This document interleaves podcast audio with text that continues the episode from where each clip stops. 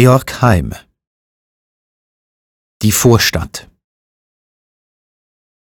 In ihrem Viertel, in dem Gassenkot, wo sich der große Mond durch Dünste drängt und sinkend an dem niedern Himmel hängt ein ungeheurer Schädel weiß und tot, da sitzen sie die warme Sommernacht vor ihrer Höhlen schwarzer Unterwelt, im Lumpenzeuge, das vor Staub zerfällt und aufgeblähte Leiber sehen macht.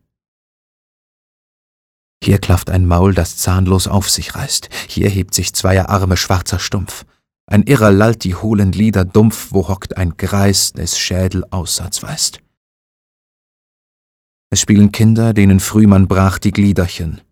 Sie springen an den Krücken wie Flöhe weit und humpeln voll Entzücken um einen Pfennig einem Fremden nach.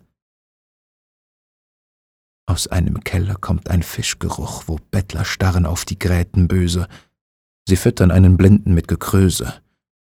Er speit es auf das schwarze Hemdentuch. Bei alten Weibern löschen ihre Lust die Greise unten, trüb im Lampenschimmer. Aus morschen Wiegen schallt das Schreien immer der mageren Kinder nach der welken Brust. Ein Blinder dreht auf schwarzem großem Bette den Leierkasten zu der Carmagnole, die tanzt ein Lama mit verbundener Sohle.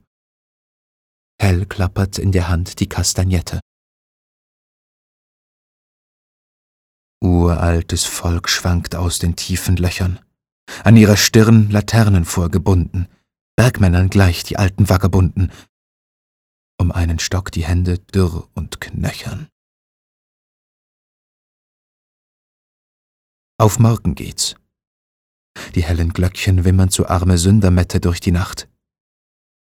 Ein Tor geht auf. In seinem Dunkel schimmern Eunuchenköpfe, faltig und verwacht.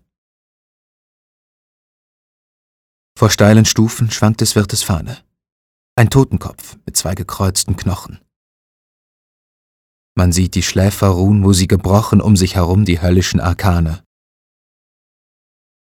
Am Mauertor, in Krüppeleitelkeit, bläht sich ein Zwerg in rotem Seidenrocke. Er schaut hinauf zur grünen Himmelsglocke, wo lautlos ziehen die Meteore weit.